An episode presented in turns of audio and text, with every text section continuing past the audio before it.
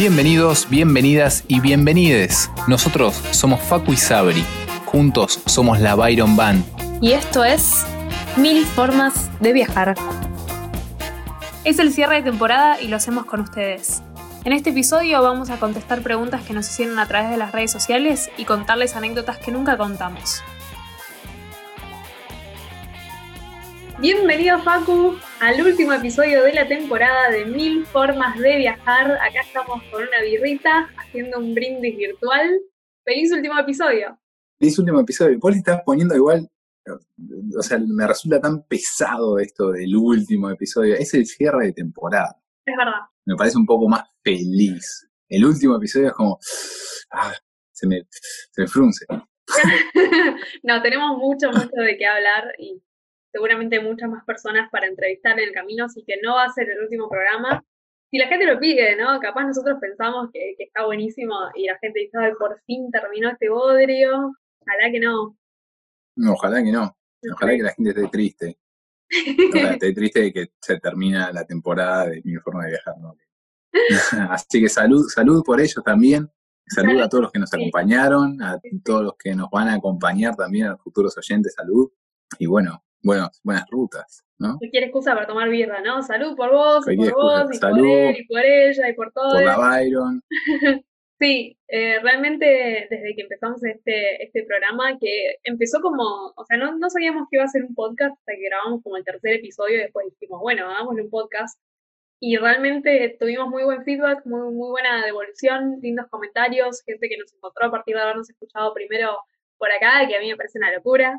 Eh, así que no podríamos estar más contentos. Cada tanto nos llega un mensaje de alguien que quiere viajar y es, digo, chicos, encontré su podcast, no sé qué, tengo ganas de viajar, ¿qué me aconsejan? Y a mí es como que se me llena el corazón de amor. Mm. También nos han llegado algunas cosas medio bizarras, pero graciosas.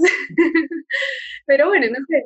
Yo, yo, hay una que quiero mencionar, que no me acuerdo el nombre del muchacho que nos preguntó, pero igual le mandamos un saludo eh, que, nos consultó por el tema de eh, los odontólogos en Australia. Y la verdad que no tenemos mucha idea, pero obviamente estamos súper dispuestos a ayudar hasta con este tipo de consultas que capaz nos dejan en jaque. Ojalá haya arrancado su eh, terapia, ¿no? Tratamiento, tratamiento no, no es una terapia dental. tratamiento odontológico, ojalá lo haya arrancado ya acá y que lo pueda continuar allá. Así que le deseamos todo lo mejor y le mandamos un saludo grande. Pero, pero sí, incluso con ese tipo de consultas que es muy probable que no sepamos contestar, manden, manden porque capaz tenemos un amigo de un amigo que lo sabe y nosotros encantados de ayudar y encantados de manejarlo para que aunque se tengan que poner aparatos o se tengan que, eh, no sé, de, sacar la nariz y ponerse en la nuca, lo vamos a ayudar, intentar ayudar de alguna forma. Es una operación bastante complicada esa. Es el nariz inversa se llama en la jerga. A mí lo que me da la pauta ese tipo de consultas es que la gente capaz piensa que sabemos más de lo que, de lo que sabemos. capaz estamos, que, estamos eh, pareciendo como que, la tenemos reclara y estamos muy lejos de eso. Pero bueno, ahí eh, la, buena voluntad nos falta. Así que bienvenida sea. Exactamente. Sabemos poco, pero tenemos mucha voluntad, así que ustedes manden, manden. Bueno, y para no perder la costumbre, ¿qué, ¿cómo venimos esta semana con la Byron? Con la Byron venimos bien, venimos muy bien, la verdad que ver eh, cada vez más y más madera nos hace muy bien. Ya estuvimos revistiendo la otra pared, donde va a ir la cocina, la estuvimos revistiendo parcialmente porque la línea de lanzada para abajo no va a revestimiento porque ya lo hay, no hace falta que esté todo revestido. Ya tenemos el mueble de la cocina bastante definido, bastante, bastante definido. Así que eso es un avance enorme. Ya tenemos prácticamente todos los elementos, eh, excepto la garrafa de tanque de agua, que ya llegarán pronto. Hoy fui a ver la tan ansiada cama, que en, teoría iba a tardar dos semanas y ahora en tres, cuatro días se cumplen nueve semanas desde ese momento. Eh, así que nada, súper contentos de, la llegada de la cama, aunque no es exactamente como la pedimos. Así que saluditos un besito. al carpintero, un besito en el codo. ¿Cumple su función? ¿Cumple la función de cama? Sí cumple todas las funciones de la cama que queríamos, no. Y que acabamos 15 veces. La necesitamos para poder seguir avanzando. Así que en una de esas más adelante se puede llegar a, modificar. podemos llegar a, cambiar alguna que otra cosita para eh, que sea como la queríamos. Sí. Pero, pero bueno, ya con la cama nos define mucho los espacios que nos quedan para armar el mueble eléctrico y para armar la cocina. Así que ya tenerla es un montón. Es Así un que espero que a partir de mañana, ya cuando la tengamos ahí la cama fija, podamos eh, destrabar todas esas otras cosas que, que, bueno, que nos tenían ahí medio, medio parados, incluso el, el armado del colchón, ¿no? Porque ahora vamos a tener las dimensiones y vamos a poder armar el colchón. Así que nada, es, es un montón, es un Es montón. un montón. Eh, realmente la llegada de la cama representa eh, muchísimo, muchísimo a nivel real de la camperización y a nivel emotivo y emocional. es, es increíble, es increíble. Así que Sí. muy contento. Y también la razón por la que estamos terminando la temporada ahora es precisamente porque le queremos meter quinta fondo a la camioneta y poder salir cuanto antes, cuanto antes nos lo permita la conversión y Alberto, básicamente. Así que, así que es eso, todas las energías van a estar puestas en la camioneta, lo cual no quiere decir que este podcast esté frenado por un montón de tiempo indefinido, sino que tal vez cada tanto nos pinte hacer un episodio eh, más espaciado, ya no será una vez por semana, pero cada vez, eh, tal vez ca- cada tanto esporádicamente aparezca ahí ¡pa! una Mm. sorpresa, un episodio sorpresa con, con algún invitado. Así que si tienen ideas, si les, si les parece que quieren escuchar a alguien o de algo de lo que no hayamos hablado todavía, escríbanos, porque esto de la nada puede retomarse. No hay reglas, eso está buenísimo. No estamos grabando en un estudio, claramente, estamos grabando cada uno en su casa. No tenemos mucho drama, nadie, nadie controla lo que hacemos.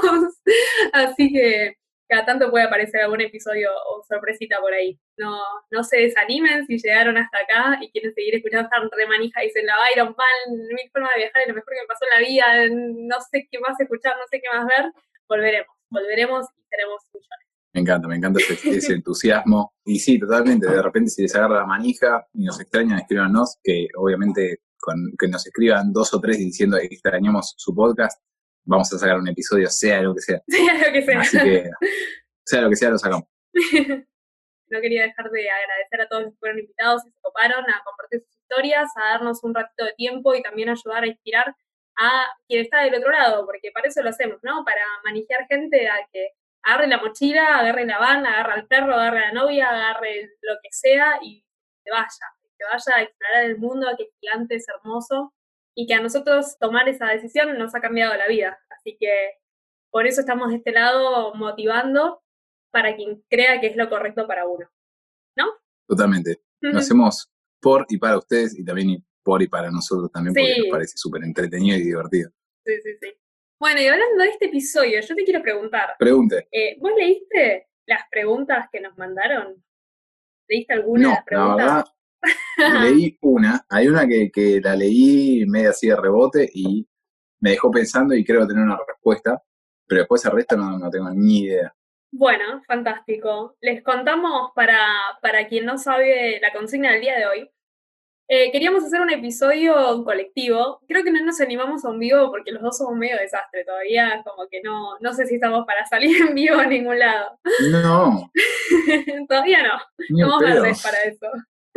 Pero bueno, pedimos colaboración de, de- a través de nuestro Instagram de que nos hagan preguntas de cualquier tipo. Preguntas sobre los viajes, sobre la vida, sobre la Byron, sobre la pareja, sobre lo que pinte. Mientras más playera, mejor.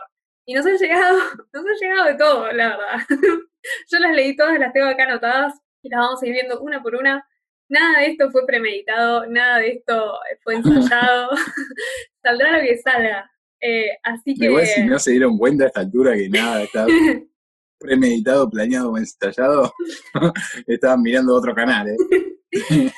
Bueno, así que vamos a arrancar, ¿no? Sin más preámbulos. Voy a ir con la primera bueno. pregunta, eh, orden aleatorio también. Y no vamos a decir de quién es. Me parece que es una buena consigna eh, mantenerlas anónimas.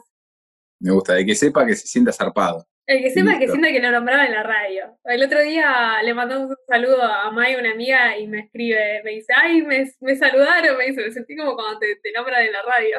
Una de las primeras preguntas que nos llegó, en realidad, esta no es pregunta, esta les vamos a mandar un beso a los chicos del spot del mate. Si no lo siguen todavía, síganlos, porque ellos están recorriendo Australia en van, el spot del mate, en Instagram, y siempre nos tiran amor, la verdad que son divinos. Mm. Y ellos nos dijeron eh, a, a la pregunta de, de qué quieren saber, de qué quiere que hablamos, todo lo que querramos contar porque confían en nuestro criterio. Son súper tiernos Mm. y siempre nos tiran buena onda, así que no podemos dejar de mandarles un besito. Beso enorme, chiques. Beso enorme. Pero bueno, eh, nos preguntaron la tabla del 7. La tabla del 7 te la sabes, que entraba 1, 2, 3, tiramos la tabla del 7. hagamos así. Hagamos así. Vos decís tipo 7, yo 14 y seguimos. ¿Te Bueno, parece? Hacemos uno y uno. dale, no sé dónde, a dónde llegará esto. Pero rápido, ¿eh? Dale, dale, rápido dale. porque no me la sé bien. Dale, arranca. 7, 14. 21. Ah, la mierda, ¿ya tardaste? No, 28. Esta es la que no sé. 35. Eh, 42. No me acuerdo. Dale, boluda, es 41 más 7. 49. Muy bien. Eh, 56. Eh, 64. Tiene, las Tiraste cualquiera. Pará, pará, pará, pará. Ahora No, también. 63. 63 sería. 63, 70. Listo, fin. Ha sido un éxito. Estamos. gané. Claramente gané. No sé si hay una competencia, pero la gané. Bueno, listo. Lo otro. Vamos a pasar a la pregunta de viaje, por favor. Nos preguntan, ¿se apegan a un plan de viaje o que se encargue el universo? Bien. Responderá al viaje que viene, me imagino, al de la Byron Man. Que decide el universo. O sea, especialmente con la Byron, es como, a ver, terminemos de armar la camioneta y salgamos. Ya tenemos definida la parada número uno Obvio. y después todo lo demás está en blanco. Todo más está en blanco total. Podemos, podemos mencionar la parada número uno, ¿no? Sí, obvio. Han sido unos invitados. Creo que el, el episodio más popular de este podcast son los invitados que vamos a ir a visitar, que no conocemos en persona todavía, pero que ya son grandes amigos. MB por América, eh, a y Pau también les mandamos un beso. Siento que este es como, viste, el cierre de, de un programa de temporada donde uno ya es popular y, Sí. y le manda besos a todo el Sí, mundo. me para encanta, vos, me un encanta. para vos. Capaz tiene dos reproducciones de este episodio. No una importa. tuya y una mía, pero no importa. Sentite una estrella.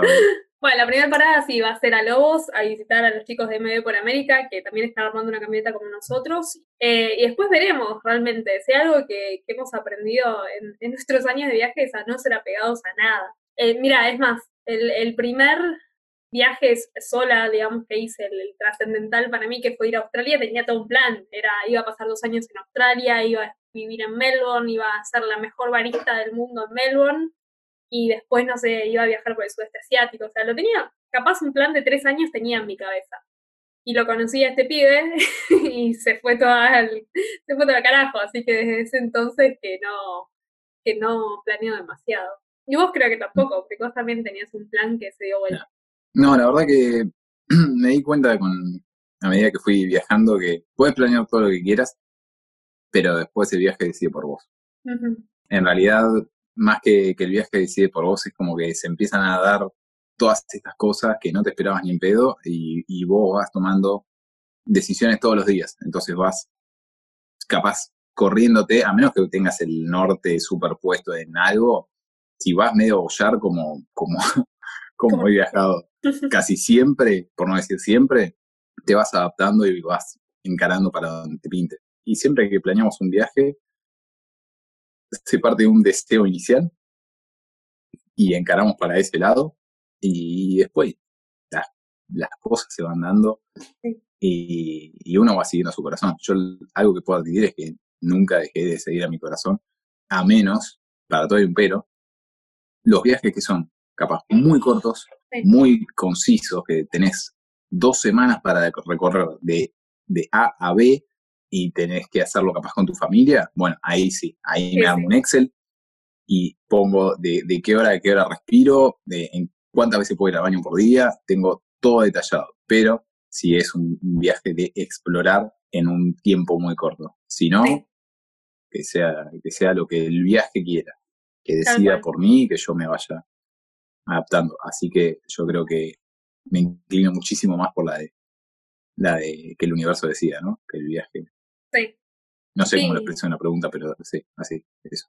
Sí, es que me parece que el factor tiempo es clave en, en decidir estas cuestiones. Si, si estás con tiempo acotado, viajas con tu viaje solo o no, creo que está bueno organizarse y tener un plan, pero dejar un, un grado de flexibilidad, ¿no? Porque a veces pasa que uno tiene todo planeado y después llega a un lugar que, en, en el que planea estar, no sé, tres, cuatro días y no le gustó. El primer día sabe que no le gusta. ¿Y por qué quedarse ahí cuatro días solamente porque te lo dice tu estructura. O sea, está bueno dejar esa, ese pedacito, un espacio a la flexibilidad, un espacio al universo, si se quiere, para uno poder adaptarse. Totalmente. Totalmente, bueno, eh, yo quería meter bocado cuando mencionaste esto de, de, que de repente llegas a un lugar y, te gusta, no te gusta, te querés quedar más, te querés quedar menos. Está bueno eso, ¿no? Eh, viajar con tiempo para poder estar más tranquilo para tomar estas decisiones, pero si andás con menos tiempo, eh, también poder tener ese margen de, error y, de improvisación, ¿no? yo me acuerdo en Tailandia que llegué a Chiang Mai, que es en teoría, bueno, uno de los destinos número uno, que vos llegás y mm podés ir a ver a, los tigres y bañar elefantes y podés ir a ver esta tribu con el cuello largo y qué sé yo. Bueno, yo llegué y ya de entrada el lugar no me gustó. Yo no vibré con el lugar, no me gustaba eh, esta idea de ir a ver tigres eh, totalmente dopados y sacarme la foto con el tigre o ir a bañar un elefante que ya fue bañado 25 veces ese mismo día. Nada, ahí fue la primera vez que sentí esto de explotación animal llevada al límite, incluso nada, la, la cosificación de, las personas, ¿no? Porque pasa con, esta tribu del cuello largo. Entonces llegué y ya de entrada todo, todo me, me cayó mal. Toda la vibra del lugar, las actividades disponibles para hacer, era como que no, nada, nada vibraba conmigo. Y además se tuvo el agravante de que corrí de una jauría de perros rabiosos cuando yo no había llegado a darme la antirrábica antes de ir a Asia. Así que a todos los que estén escuchando, si van a ir al sudeste asiático, dense el antirrábica.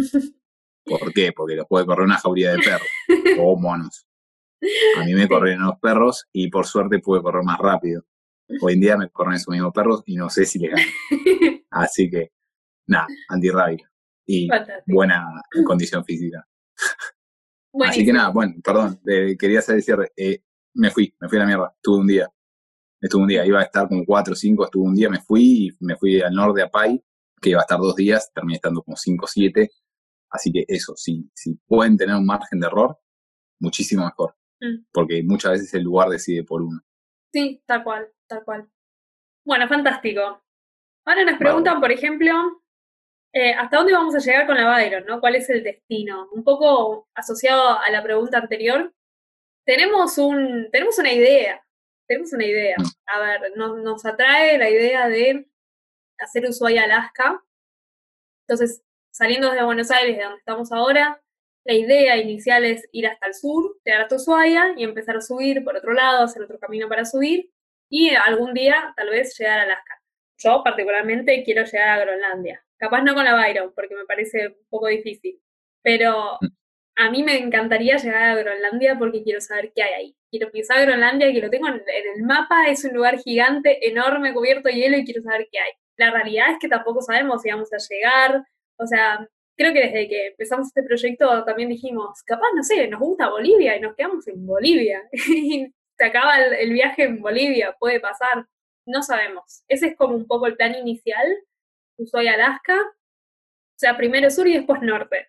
Ni siquiera te diría Ushuaia, Alaska. Primero sur y después norte y veremos qué, nos depara el viaje. Estamos listos para, me parece que por primera vez en la vida, un viaje con 100% eh, incertidumbre y 100% aventura, que sea lo que tenga que ser. Es, es un poco la premisa del viaje, ¿no? Totalmente, estoy sumamente de acuerdo. El sueño del pibe, pero por manual te diría, es eh, Alaska pero nunca mejor puesto esto de primero sur, después norte. Mm. Y después, bueno, veremos, veremos, eh, ojalá podamos llegar a Alaska. Si nos pinta parar en el camino y, plantar bandera, también bárbaro, estaremos abiertos a todas las posibilidades. Pero si se porta bien la Byron y llegamos hasta Alaska y tenemos manija de seguir, la mandaremos en barco a lo que nosotros decidamos que sea el próximo destino. Lo podemos llegar a mandar a, a Europa, como Australia, como a Groenlandia, ¿por qué no? Como podemos llegar hasta la punta de Alaska y cruzar en ferry a Rusia, cosa que me parece que capaz es un toque imposible para la Byron, me parece que ya llegar a ese Creo que la Byron no arranca. o sea, yo hoy la arranqué y la arranqué conmigo, fue tipo, por favor, arranca, arranca, arranca, arranca, y arrancó. Así que, así que nada, llegaremos tan lejos como podamos llegar. Yo creo que hasta la que la Byron no se estartale y nos diga, por favor, basta, no pararemos o si nos enamoramos de algún lugar en el camino. Exacto. Así como siempre, ¿no? A, la deriva. sí, prácticamente. Bueno, ¿cuál es su mayor miedo? Ah, sí, sí, Sí, nada que puso ver. profunda la cosa. ¿Cuál es su mayor miedo? Es jodida. Tremendo. Yo, yo creo que lo tengo. Dale, adelante. Que me llegue la hora y tener la sensación de que no aproveché la vida al máximo. O sea, saberlo antes de morir, decís. O sea, tipo estar ahí tipo ah, ah, viendo la luz al final del túnel y decir tipo, qué pelotudo, no aproveché. Ah, qué pelotudo. Y querer, y querer matarme, pero al mismo tiempo no puedo matarme porque yo me estoy muriendo. Claro. Eh, pero sí, básicamente eso, decir, che, qué boludo, no aproveché la vida con lo milagrosa que es, ¿entendés? Con Sí. el flash eterno de que simplemente existamos, ¿no? De que estemos de repente en esta pelota, esta roca, girando sobre nuestro propio eje, dando vueltas alrededor de un fuego enorme, ¿no? Mm, En en un universo que, ¿por qué carajo existe?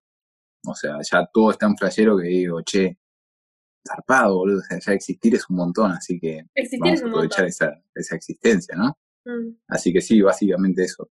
Tener, o sea, estar muriéndome y decir, qué pelotudo, no aproveché. No, me parece súper válido y estoy de acuerdo, eso sería terrible. Me parece que también por eso viajamos y por eso hacemos lo que hacemos, ¿no? Porque es nuestra forma de vivir la vida al máximo que, es para nosotros. Eso significa para nosotros vivir la vida al máximo, recorrer el mundo, dejar que nos sorprenda, conocer gente, conocer historias, cambiar nuestra forma de pensar una y otra vez. Por eso hacemos lo que hacemos. Ahora, mi mayor miedo, para no decir exactamente el tuyo, no tiene nada que ver y mi mayor miedo es un naufragio, por ejemplo. Estar, o sea, o en una balsa, o en un botecito, o en un gomón, o lo que O en, sea, o en una puerta, como por el una puerta, en el medio del mar. En el medio del mar, o sea, no ves, no ves tierra alrededor, no ves nada. Y lo, lo que a mí me da mucho miedo, más allá de estar en el medio del océano, que ya es, es terrible, es que abajo tuyo hay toda una vida marina que puede salir, digo así, puede emerger de la superficie, de la nada, y mucha de esa vida marina además te puede comer. Entonces ese es mi mayor miedo. Ojalá No diría que mucha esa vida marina. Algunas, con que te toque casos. uno, ya está. sí.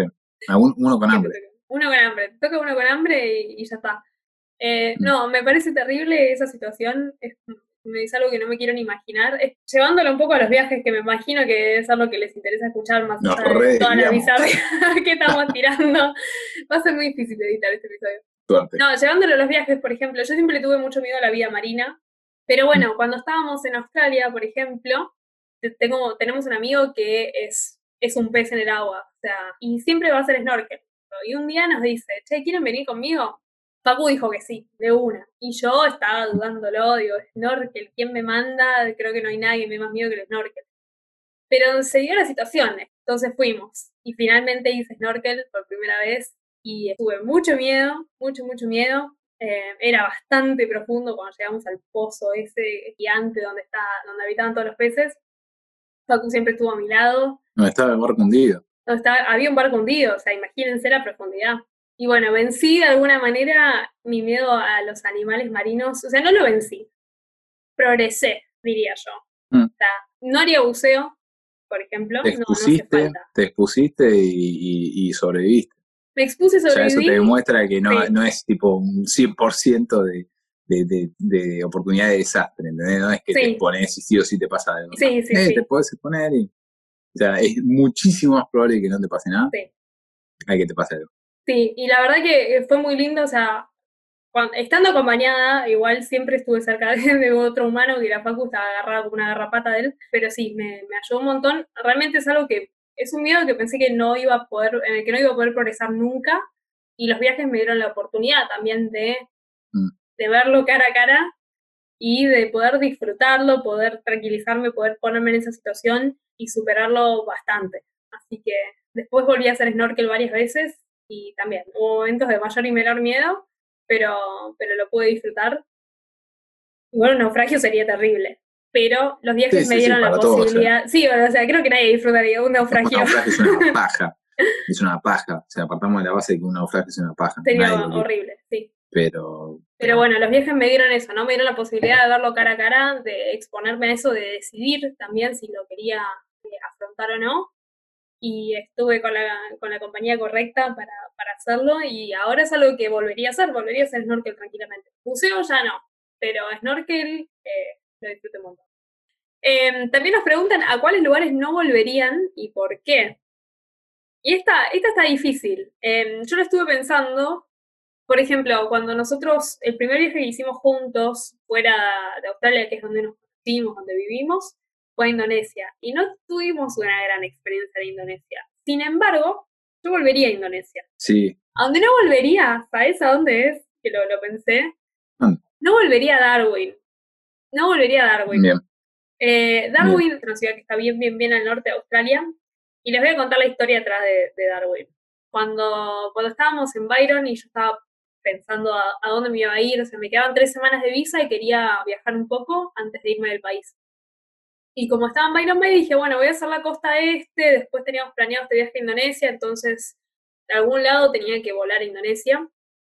Y me agarró una epifanía, así como que, como que me, me poseí y el universo me dijo, anda Darwin. Así, lo, lo sentí en el corazón, lo sentí en el alma, lo sentí en el cuerpo, como que tenía que ir a este lugar. Cuestión que hice todo un viaje por la costa eh, este, llegué a Cairns, y de Cairns a Darwin, no sé si es que no había camino, o sea, era muy difícil llegar, era muy difícil llegar. Así que ya cuando estaba en Cairns tuve un problema, que era para llegar a Darwin, que era de donde tenía el, el, pasaje para ir a Indonesia, era un bardo llegar. A todo esto Facu me había eh, alarmado, me había dicho, pero ¿te parece? Me parece que va a ser muy difícil, o sea, ¿hace falta que vayas allá? Sí, me lo dice el universo, le dije yo. Bueno, nada, cuestión que me, me tuve que sacar un, un, pasaje de avión para ir de Cairns a Darwin, que me salió carísimo, me salió como 300 dólares en su momento, que era un montón. Llegué a Darwin y llegué a un hostel que está en el medio de la, de la única calle principal, llegué un sábado a la noche, y eh, Australia en general tiene una, una ley de lockdown, de, creo, creo que se llamaba lockdown. En fin, tiene una, una ley que hace que algunos boliches no te acepten para entrar después de las 12, como tiene algunas limitaciones sobre el alcohol y sobre la actividad nocturna. Cuestión que Darwin no, Darwin es un paraíso en el medio que no tiene, no se rige bajo esa ley, entonces la gente estaba descontrolada, descontrolada. O sea, yo llegué y había gente borracha por todos lados, gente drogada, era un sábado a la noche, yo estaba ahí con mi mochilita, ¿viste? Viendo dónde me metía, dónde estaba en mi hostel. Y bueno, resulta que Darwin tiene playas también, pero todas esas playas están llenas de piedras, o sea, no puedes ni caminar, no te puedes tirar al sol, no hay nada, y hace muchísimo calor, hace un calor que, es terrible. Nada, no la pasé muy bien. Estuve cuatro días ahí encerrada en el hostel, me hice amiga de una inglesa re divina que lo estaba sufriendo igual que yo y eran mis últimos días en Australia y dije, bueno, me voy a sacar la única excursión que, sé que está buena, que te llevan a un parque nacional, que veías otros cocodrilos grandes, bueno, fantástico. Me saqué la, excursión. Cuestión que se me apaga el celular o algo sucede, que no me suena de alarma, y me perdí la excursión. O sea, me desperté y cuando yo, viste cuando te despertás y ya sabes que algo salió mal, me desperté desesperada, vi el, el alarma y ya estaba media hora tarde, salí así como salí, a, ver si por casualidad estaba el bus o alguien esperándome, ya se habían tomado el palo, llamé a la agencia, no, bueno, perdiste. Lloré como tres horas más o menos. Lloré un montón porque había perdido la plata, había perdido la excursión, la única razón para estar ahí. Y me fui a comer una torta, me acuerdo, ese día me fui a desayunar una torta para estar más tranquila. Y no sé, y al otro día creo que ya me iba a Darwin, tampoco era que podía hacer la excursión al día siguiente porque me iba al otro día. Está fantástico, salió todo redondo. Así que nada, ese es el único lugar a donde no volvería. Capaz, los parques nacionales de alrededor, tengo entendido que cuando puedes ir a la excursión están muy, muy buenos, pero la ciudad en sí no me gustó nada. Así que ahí no volvería. ¿Vos? Bien. Me estoy pensando y no se me ocurre un lugar así como que diga, no, a vos te dice la cruz. Mm más allá de Chiang Mai. Ese, por un lado, y el otro, que no fue tanto por, el, también fue por el lugar, pero también fue por, principalmente por la experiencia, Seminyak. Mm. Seminyak en la isla de Bali, en Indonesia. Mm. Llegamos y era como el, eh, era como el, el, tacho de basura de Australia, mm. digamos, era como una sí, cosa, sí, sí. una sede de Australia en Indonesia, pero al mismo tiempo, al ser una sede, estaba como, como venía abajo, sucia, contaminada, fea, no, la verdad no me gustó nada, no me gustó nada, ya la, la vibra del lugar era como que había perdido su identidad por completo y encima estaba nada, totalmente venía abajo, toda contaminada, eh, realmente me, me, dolió mucho ver todo eso. Y encima estuvo el pequeño, enorme agravante de que ahí fue que nos decidimos ir a tatuar. y a vos te hicieron un tatuaje re lindo. Y yo pedí, nada, alto diseño, hermoso, zarpado. Capaz no estaba tan zarpado, pero en un momento me pareció que estaba zarpado. Y me hicieron cualquier cosa, me hicieron cualquier cosa. El mismo tatuador, además. Fue muy raro eso. El mismo tatuador. Pasa que claramente era una persona que sabía copiar, mm. Pero no sabía diseñar. Sí, sí, no, no sabía crear. Claro, cuando yo le llevé la idea, dijo, bueno, me voy a mantener fiel a, lo que me, me, trajo él y nada más, no voy a crear nada, no voy a proponer nada. Y no solo eso, sino que voy a decidir tener Parkinson durante el tatuaje. No sé qué le pasó. toda línea recta se volvió una ola. y toda ola se volvió una línea recta. O sea, se, se, dio vuelta de cabeza el tatuaje por completo. Y cuando me vi la pierna, tenía ganas de arrancarme la piel directamente, para no, para, para no caretearla. Tenía ganas de arrancarme la piel.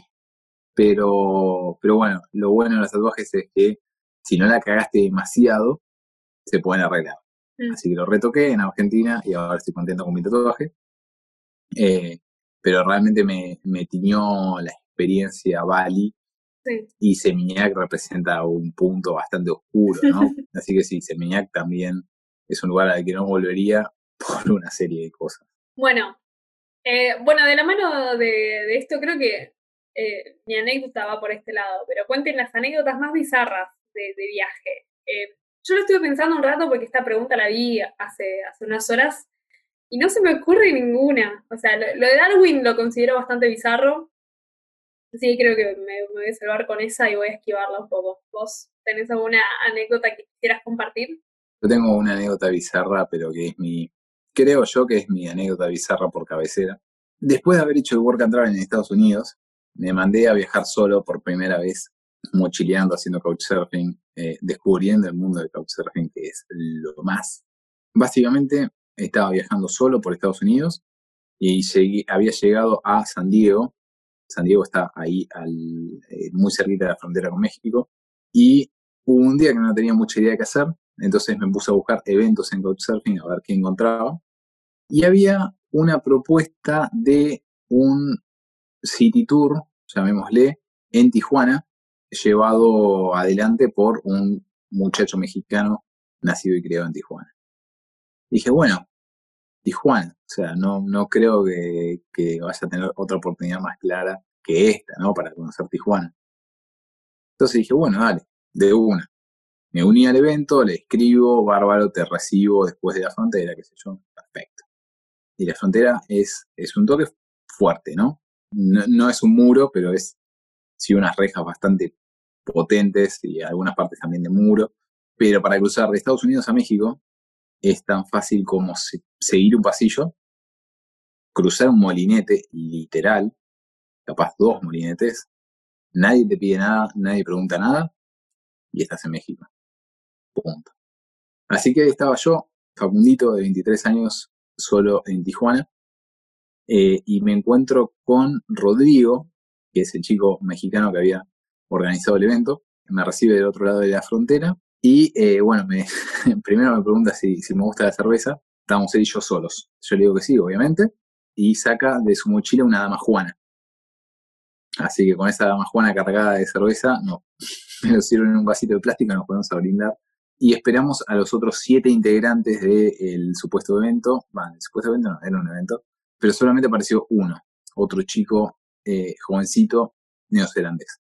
La cuestión es que nos pusimos a recorrer Tijuana con todos sus excesos y todas sus particularidades. Conocemos en el camino, dato de color únicamente, conocemos a dos mexicanos que habían sido deportados de Estados Unidos porque habían estado presos un tiempo, uno por eh, posesión de armas y el otro por tráfico de drogas, si me equivoco.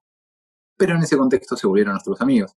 Así que empezamos a recorrer Tijuana los cinco juntos y estuvo súper entretenido, súper divertido, los tipos bastante buena onda, aunque, aunque bastante sospechoso también al mismo tiempo, era como que no, no terminaba de sentirme de 100% seguro, pero eran, eran simpáticos y buena onda. Eventualmente uno de estos dos muchachos mexicanos eh, deportados desaparece, no lo perdemos de vista, no sabemos dónde está, y el otro nos pregunta, che, ¿no lo vieron más? ¿Ustedes creen que lo pueden haber secuestrado? Y ahí nos miramos con el chico kiwi, con el chico neozelandés y dijimos, ah, ¿esto es algo normal en Tijuana? y nos dicen que, sí, que, puede pasar, que suele pasar que, hay secuestros. Así que a partir de ese momento ya me puse un, poco inquieto, un poco distraído, estaba como, bueno, ok. Muy nervioso, sí. Después nada, eventualmente este, este ex convicto nos terminó de poner un poco incómodos, se puso todo paranoico, era todo muy raro, así que eventualmente nos separamos y seguimos recorriendo nosotros tres. Y después nos fuimos a lo que es la zona roja. Realmente nada, era un, huracán de emociones porque eh, me da mucha pena ver tanta prostitución. Y eventualmente nos lleva este guía a la puerta de un cabaret. Y nos dice que, bueno, en la puerta evidentemente había seguridad y te hacían dejar tu mochila y tus pertenencias ahí en la puerta. Y yo en mi mochila, como, como un viajero novato, tenía mis pasaportes y mi dinero en efectivo, en vez de tenerlo en un portavalores pegado al cuerpo, abajo de toda la ropa, como deberían hacer todos. Me, me agarró desprevenido, me agarró sin experiencia y lo tenía en la mochila. Entonces lo que me dijo Rodrigo fue, no se preocupen, dejen sus cosas conmigo, vayan adentro, recórranlo y después salen y nos vemos acá afuera de vuelta. Perfecto. Dije, no hay ningún problema, confío en vos, Rodrigo. En realidad ni siquiera se me cruzó ese pensamiento en la cabeza, fue como, tipo, cabaret en Tijuana, tengo que entrar y experimentar. Así que nada, le dejo la mochila con mis pasaportes y mi dinero en efectivo y probablemente mis tarjetas de crédito a Rodrigo y entro en el cabaret. Creo que caminé cinco metros y ahí me cayó la ficha. dije, che, Facu. ¿Qué hiciste?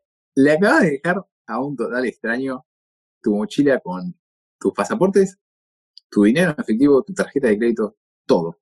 Desastre. Si este muchacho decide irse, vos estás en Pampa y la Vía, en Tijuana. No tenés nada. Ni siquiera en ese momento incluso tenía mi celular que no lo tenía liberado, entonces no iba comprando una tarjeta SIM donde sea que fuera para estar comunicado de todas formas. Entonces, si me sacaba, si, si este muchacho se iba, yo me quedaba en cero. Mm. Yo me tenía que volver de Tijuana a Buenos Aires a dedo. Mm. Cuando me cayó este baldazo de agua, dije, ok, tengo que salir ya mismo. Pero al mismo tiempo tenía un facu interno que me decía, che, estás en un cabaret en Tijuana, aunque sea pegar una vuelta. Y dije, bueno, está bien. Entonces, di una vuelta rápida, que ni siquiera estaba mirando nada, estaba corriendo de un lado para el otro, pegué una vuelta así rápida, larga, estaba ah, ah, ah, tratando de absorber todo. y salí afuera. Y no estaba donde yo lo había despedido. Entonces cuando salí, miré hacia afuera, lo busqué con la mirada, no lo vi y se me vino el mundo abajo. Se me hizo un vacío en, la, en el estómago que casi me desmayo automáticamente. Y dije, listo, bueno, ya está. Empiezo a hacer dedo ahora mismo, acá en la puerta de cabaret empiezo a hacer dedo. Y escucho, Facundo, me doy vuelta y lo veo a Rodrigo con mi amigo mm. eh, el neozelandés, estaban los dos ahí paraditos con mis pertenencias esperándome. Así que fui y lo abracé, no entendía nada, Rodrigo, pero, pero bueno, nada, tenía todas mis pertenencias y esta historia podría haber tenido un final trágico, muy trágico, y en realidad tuvo un, lindo final porque después seguimos recorriendo y volvimos para Estados Unidos.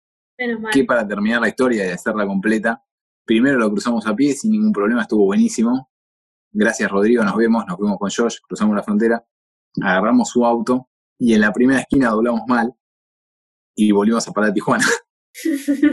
Así que tuvimos que volver a cruzar la frontera de México a Estados Unidos, con lo complicado que es, esta vez en auto, habiendo cruzado hacía 10 minutos. Muy sospechoso todo, por suerte la gente no, no empezó a preguntar mucho de los detalles, así que pudimos volver a pasar a Estados Unidos y la historia terminó bien. esa es mi historia bizarra. Seguramente fue bastante más largo de lo que esperaban, eh, pero bueno, para mí fue bastante entretenido y lo quería compartir en detalle.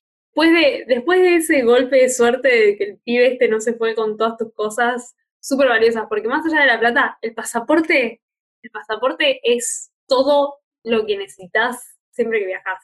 Es lo único a lo que te tenés que aferrar. Después si perdés la plata, perdés el celular, perdés, no sé, cualquier otra cosa, la cámara, lo que sea, bueno, es un mal rato, pero el pasaporte es oro, es oro puro.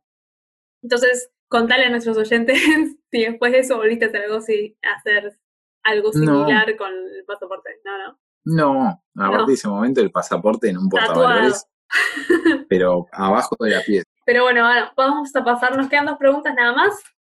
Y hay una que está muy buena que me parece que es válida para compartir sobre todo para, para gente que, que, tiene este miedo, ¿no? Que nos preguntan cómo manejan el extrañar a la familia y juntarse con amigos, ¿no? Cuando estamos en viaje. En mi experiencia personal, yo soy bastante desapegada ya de por sí. La familia me parece súper importante, no es que no, es que no, pero me gusta tener una relación relajada en general. Me gusta poder hacer la mía, me gusta que ellos hagan la suya y, y que nos llevemos bien más allá de estar cerca o estar lejos. Entonces, yo cuando viajo no, no extraño tan el día a día, es como que no, no me sucede, no tengo ese peso. Directamente yo particularmente no lo tengo. Otras personas sí. Y con respecto a los amigos, la realidad es que mis amigos, mis amigos acá también un poco entienden cómo, cómo soy y que me puedo ir un montón de, días, de años, de meses, de lo que fuera y después volver y que esté todo bien. Y allá en, en viaje uno se hace amigos y uno se hace familia. La realidad es que sí, cuando a veces compartís cosas tan fuertes en un tiempo acotado que te, que te unen de una manera que capaz las conexiones que tenés acá tampoco te unen tanto. Y uno se va haciendo pequeñas familias alrededor del mundo y se va haciendo grupos de amigos muy lindos o se va haciendo amigos puntuales con los que comparte un montón de repente. Entonces la gente, gente nunca te falta y las conexiones fuertes de alguna manera u otra se dan. Eh, si uno está abierto y, y se propone también un poco conocer y abrirse a eso.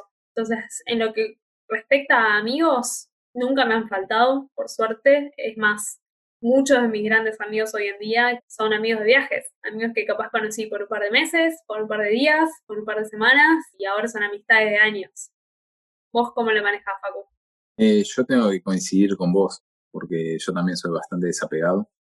Eh, yo creo que esa también es una característica que me permite hacer las cosas que hago, ¿no? O sea, mm. viajar así tan, tan livianamente. La realidad también es que, de vuelta, uno se arma familias en los viajes. De repente conociste a una persona que pasó de ser un desconocido a un gran amigo, a un hermano en cuestión de semanas. Entonces, de una forma u otra terminas generando esa, esa relación. Y la realidad es que muchas veces pasa que ni con nuestra familia, ni de sangre, ni con nuestros amigos de toda la vida, tenemos todo en común. O sea, eso pasa nunca, te diría, porque todo en común es imposible. Pero muchas veces pasa que no tenés, que diferís mucho. Mm. Entonces yo realmente eh, también me he dado yo el espacio de cambiar un montón, entonces es el día de hoy que, que veo a mis amistades de toda la vida, capaz del colegio, capaz del club y no identifico muchas cosas que tengan en común. Y esas personas con las que sí tengo cosas en común son esas amistades puntuales muy pocas, muy acotadas que sobreviven y que siguen estando fuertes a pesar de dos años. Pero la realidad es que eh, cuando te vas de viaje, para vos es todo nuevo, mm. todo nuevo. son todas personas nuevas, amistades nuevas, eh, nuevas familias que, que vas generando en los distintos lugares. Entonces es todo excitante y emocionante, especialmente cuando estás en, movimiento, ¿no? Mm. Por lo menos para mí siempre me resultó muy, muy raro y muy difícil de, realmente extrañar, porque era todo tan nuevo y, emocionante y exótico que no tenía tiempo para enfocar mis energías en extrañar. Mm. Yo imagino que capaz después de muchos años, eh, o dependiendo de la personalidad, sí, extrañas pero también la tecnología ayuda muchísimo hoy en día, entonces si de repente pasé un par de meses afuera y estoy súper feliz, conociendo gente, todo, pero de repente me agarró un día que digo, ah, hoy me encantaría eh, poder compartir con mi, con mi familia o con mis amigos, hago una videollamada y es como si estuviera ahí. O sea, salvando distancias no es lo mismo, obviamente, ya lo hemos aprendido, especialmente en, este, esta cuarentena. Eh, no es lo mismo, pero no, no escapa tanto. Así que nada, eh, no, que no sea una preocupación eso, mm. porque no solo es algo que pueden eh, trabajar, sino que es algo que los va a enriquecer mucho el poder desapegarse un poco y no depender tanto de, otras personas o de las mismas personas de siempre para, su felicidad, ¿no? O sea, la felicidad está en uno y la pueden potenciar con cualquiera que los rodee. Sí. No quiero dejar de mencionar también que, que la realidad es que uno hace sacrificios, ¿no? O sea, si no estás acá, estás allá. Entonces hay mm. cosas que uno se pierde, se pierde cumpleaños, se pierde nacimiento, se pierde casamiento, se pierde un montón de eventos que eh, siguiendo la vida regular de, estar en el mismo lugar de origen, eh, estaría ¿no? presente en esos mm. momentos. Pero está en uno decidir también si, si vale la pena para, para uno perderse esas cosas y extrañar. Mm. O sea, extrañar es parte. Me parece que, que no, no se puede no extrañar. Siempre vas a extrañar porque estás en otro lado, o sea, es, es, es parte del viaje. Ahora, si a vos hay algo que te está llamando a irte afuera, de tu país de origen, ¿no? Tu ciudad de origen, lo, que fuera, por algo es. Y ese llamado es importante. O sea, una vez que, que sentís que, que, tenés ganas de irte, hay algo que empieza a cambiar, me parece. Y extrañar es parte del camino, es parte del viaje, es parte del aprendizaje, ¿no? Mm. Entonces, nada, me parece importante eso, ¿no? Recalcar que no es algo que desaparece, no es tipo, ah, bueno, hay una fórmula mágica para lidiar con extrañar. No, extrañar se extraña un montón. El tema es ir viendo hasta qué punto la experiencia que estás teniendo vale ese sacrificio. Totalmente. Y bueno, creo que en nuestro caso en particular ha valido el sacrificio. Así que eso es medio mi conclusión. Se convive con el extrañar y cuando es necesario volver, cuando el extrañar se vuelve más fuerte que la razón de querer quedarte afuera, volvés. Eso sí. Siempre me parece también importante algo que hablamos, creo que en el capítulo de astrología. Viajar es un privilegio. Viajar no es, o sea, es una elección, pero es un privilegio. No todo el mundo puede viajar, no todo el mundo puede elegir pasar por estas cuestiones. Si podés y querés y realmente te llama en el alma hacerlo, dale para adelante y aprovecha el poder tener ese privilegio pero el privilegio también viene con algunos sacrificios, y extrañar es uno de esos. No podría estar más de acuerdo. Una cosa que, también me quedó picando y la pensaba recién es esto de que, a ver, aguante la familia y aguanten los amigos del colegio y del club, pero también todas estas personas las conociste eh, circunstancialmente. Sí. O sea, las conociste a través de eh, haber compartido un aula de que se dio la casualidad de que compartiste un aula o de que compartiste un equipo de fútbol, básquet, rugby, lo que sea. Pero cuando te mandás a hacer las cosas que te gustan, cuando realmente seguís tu corazón y decís, ¿sabes qué? Yo amo viajar, o yo amo actuar, o yo amo el reiki, cualquier cosa, por dar cualquier ejemplo. Cuando seguís eso, esa pasión tuya, eso, ese gusto, y preferencia, vas a conocer gente alineada a eso. O sea, si te gusta viajar y, te vas a hacer un viaje, vas a conocer probablemente otras personas que les guste viajar. Eh, y te va a empezar a atraer gente a tu vida que comparte tus mismos gustos y tus mismos intereses. Eh, si te gusta actuar y empezás a estudiar teatro, vas a conocer todos tus compañeros de teatro, van a ser personas que también disfrutan del teatro yo creo que es muy importante seguir lo que a uno le, dicta el corazón y, sus pasiones para poder rodearse de, personas afines, mm. eh, que compartan sus gustos, su filosofía de vida y potenciarse de esas personas con las que, en, mi experiencia personal y en la de muchas otras, terminan desarrollando una, una relación muchísimo más intensa y muchísimo más íntima que capaz con todas estas otras personas y amistades eh, circunstanciales, ¿no? unidas eh, por, por una cosa que uno no eligió, ¿no? Que se dio así. Como colegio. Eh, exactamente. Sí, sí, sí, tal cual.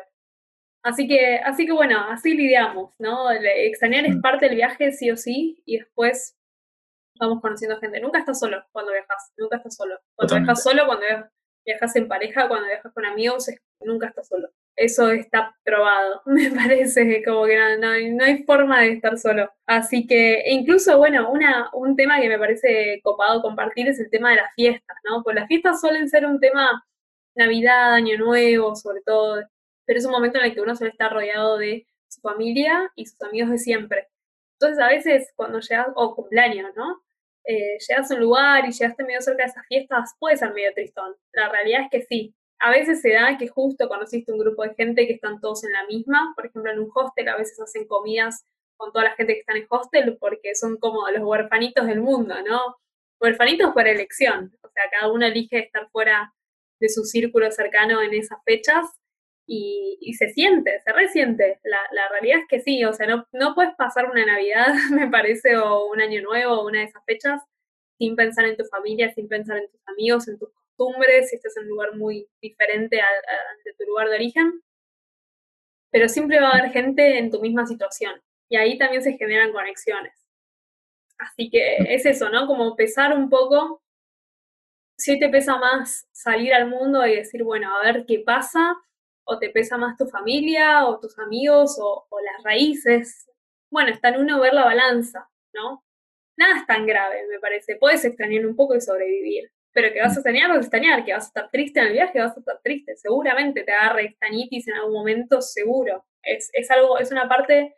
Fundamental. Fundamental, sí, sí, sí, sí. Inevitable del viaje pero es parte del viaje también, no solo, no solo extrañarlo, sino también poder apreciarlo. Porque cuántas veces pasamos una Navidad, un Año Nuevo, lo que sea, quejándonos también, ¿no? De nuestra familia, nuestros amigos, che, no puedo salir porque mi familia no sé qué, che, que mis amigos quieren ir a esta fiesta, yo quiero ir a la otra.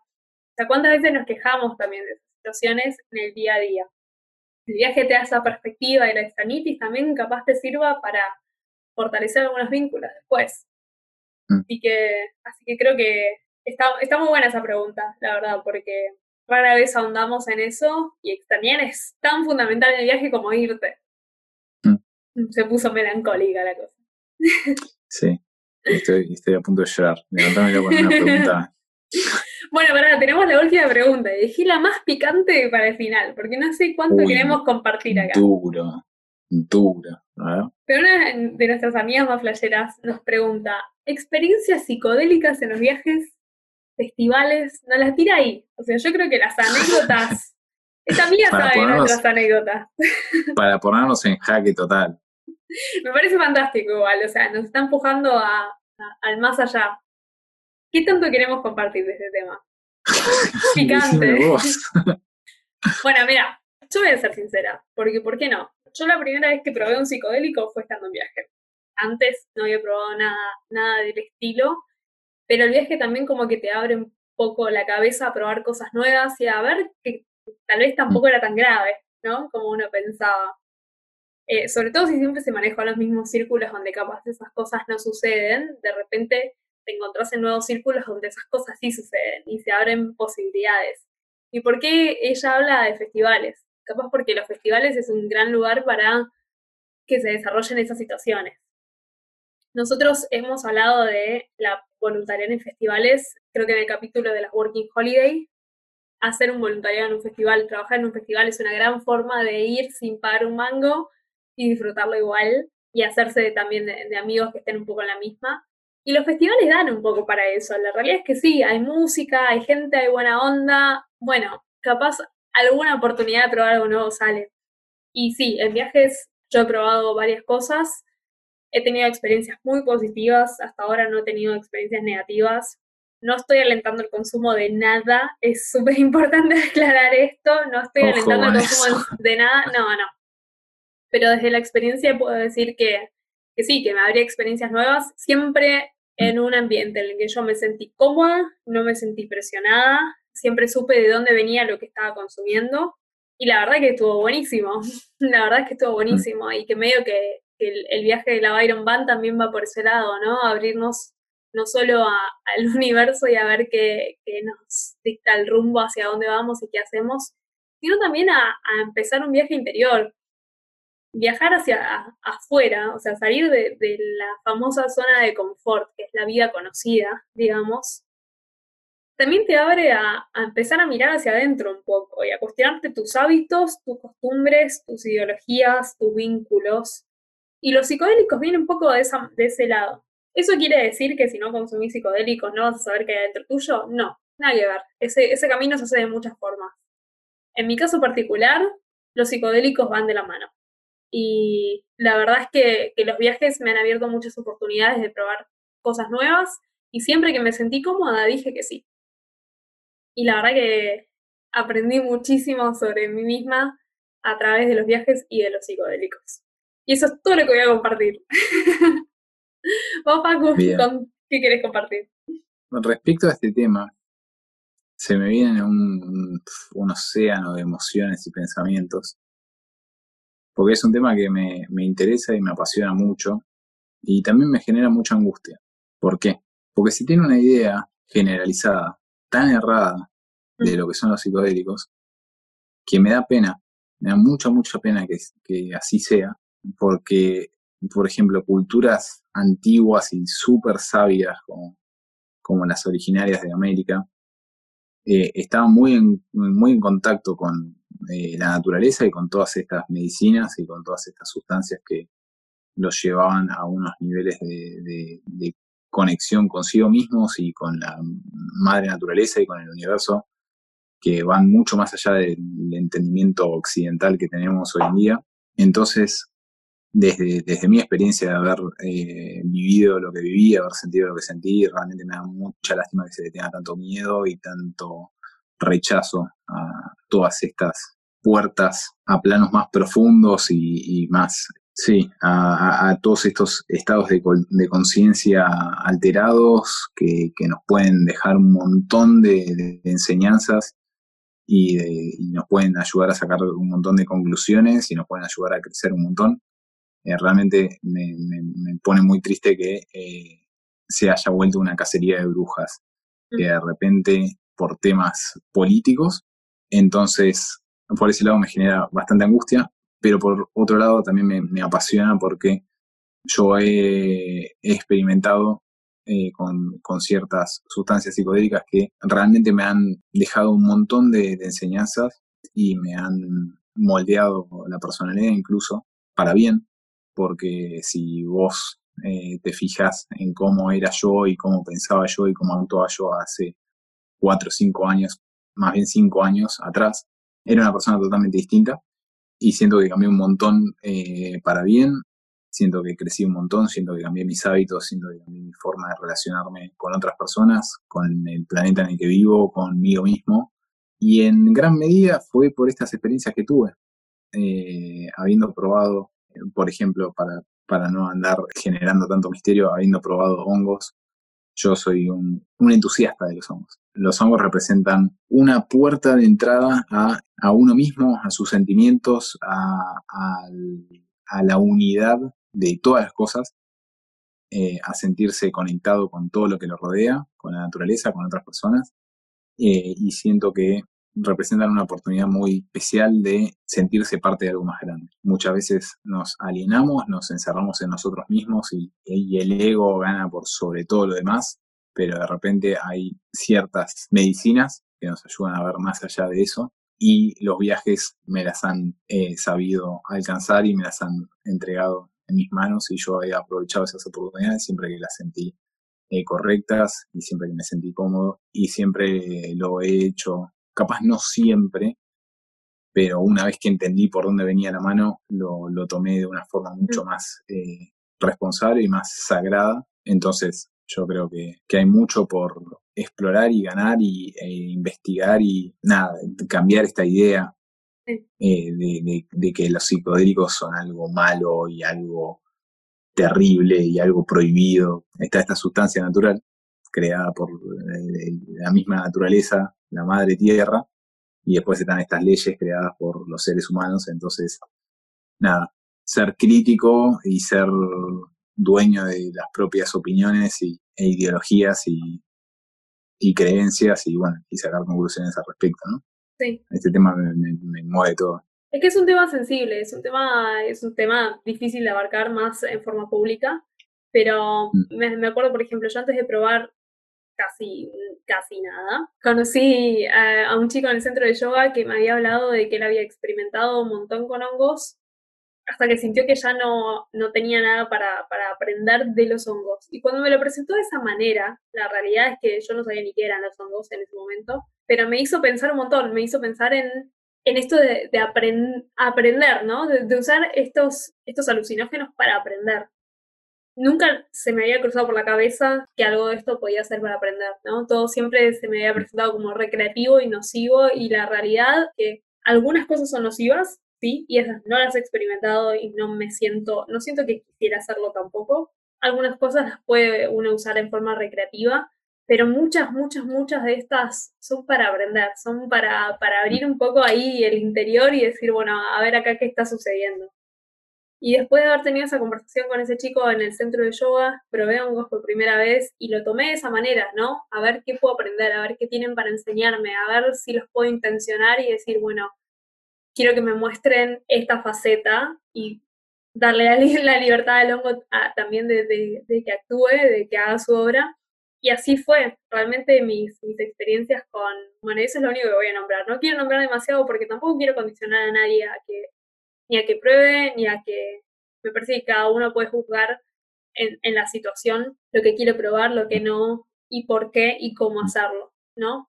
Sí creo que los viajes le sacan un poco el prejuicio a toda esa cuestión, porque desde donde venimos, que eh, básicamente vos y yo es el mismo lugar, es Buenos Aires y grupos regulares donde estas cosas no se manejan tanto, una ciudad grande, es muy difícil encontrarse con estas cosas y si te encontrás con estas cosas es siempre hay una idea de, recreación y de nocividad atrás.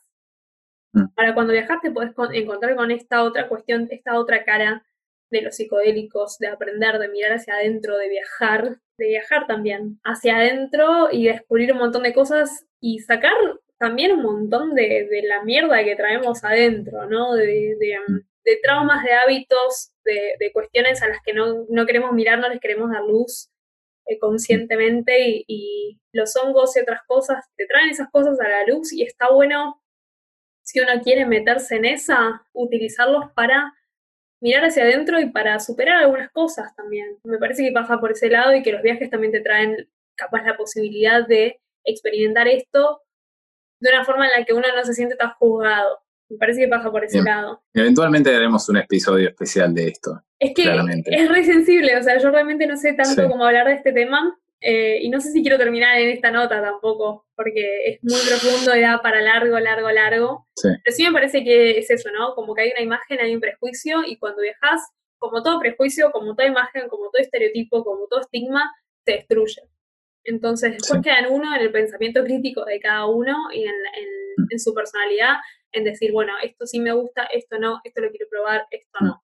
En, en, nosotros ha sido algo que nos cambió un montón y nos abrió la percepción a un montón de otras cosas y ahora es parte nuestra. No nos molesta hablarlo, nos sentimos un poco sensibles capaz, pero, pero no es algo que nos que querramos ocultar tampoco. Nada, quería cerrar con un par de aclaraciones con este tema. No estamos incentivando el consumo de nada si lo van a hacer, está de más hacer una pequeña investigación antes y consultar con personas que capaz ya lo hayan experimentado. Así que bueno, o sea, en nuestro caso ha sido una gran parte del viaje, no, no vamos a mentir, no ha sido todo el viaje, no es necesario ni en pedo probar cosas, eh, sustancias, digamos, cuando viajas, pero capaz sí se da la situación. Y si se da la situación es cuestión de, de uno, de decidir, bueno, ahora sí me interesa, ahora no me interesa, no mucho más. Así que bueno, bueno, gracias a, todos los que fueron parte de este episodio, gracias a todos los que escucharon hasta acá, esta bizarreada de episodio final claramente no fue ensayada, eh, salió lo que salió, esperamos que les guste. Si tienen otras dudas, si tienen ideas para la próxima temporada, escríbanos en... arroba la Byron nos encuentran en Instagram, eh, Byron con B Y, Van con B corta. Eh, estamos en Facebook, estamos en eh, Spotify, estamos en Google Play, estamos en Apple podcast, Google Play, no, Google Play es el de, las aplicaciones, no tenemos una aplicación todavía. Y bueno, esperamos que lo hayan disfrutado y nos vemos en la siguiente temporada de ¿eh? Mil formas de viajar. Gracias a todos por acompañarnos en este playero viaje y les mandamos un beso enorme. Besito Adiós. para todos. Besitos. Chao, amiguitos. Chao, chao.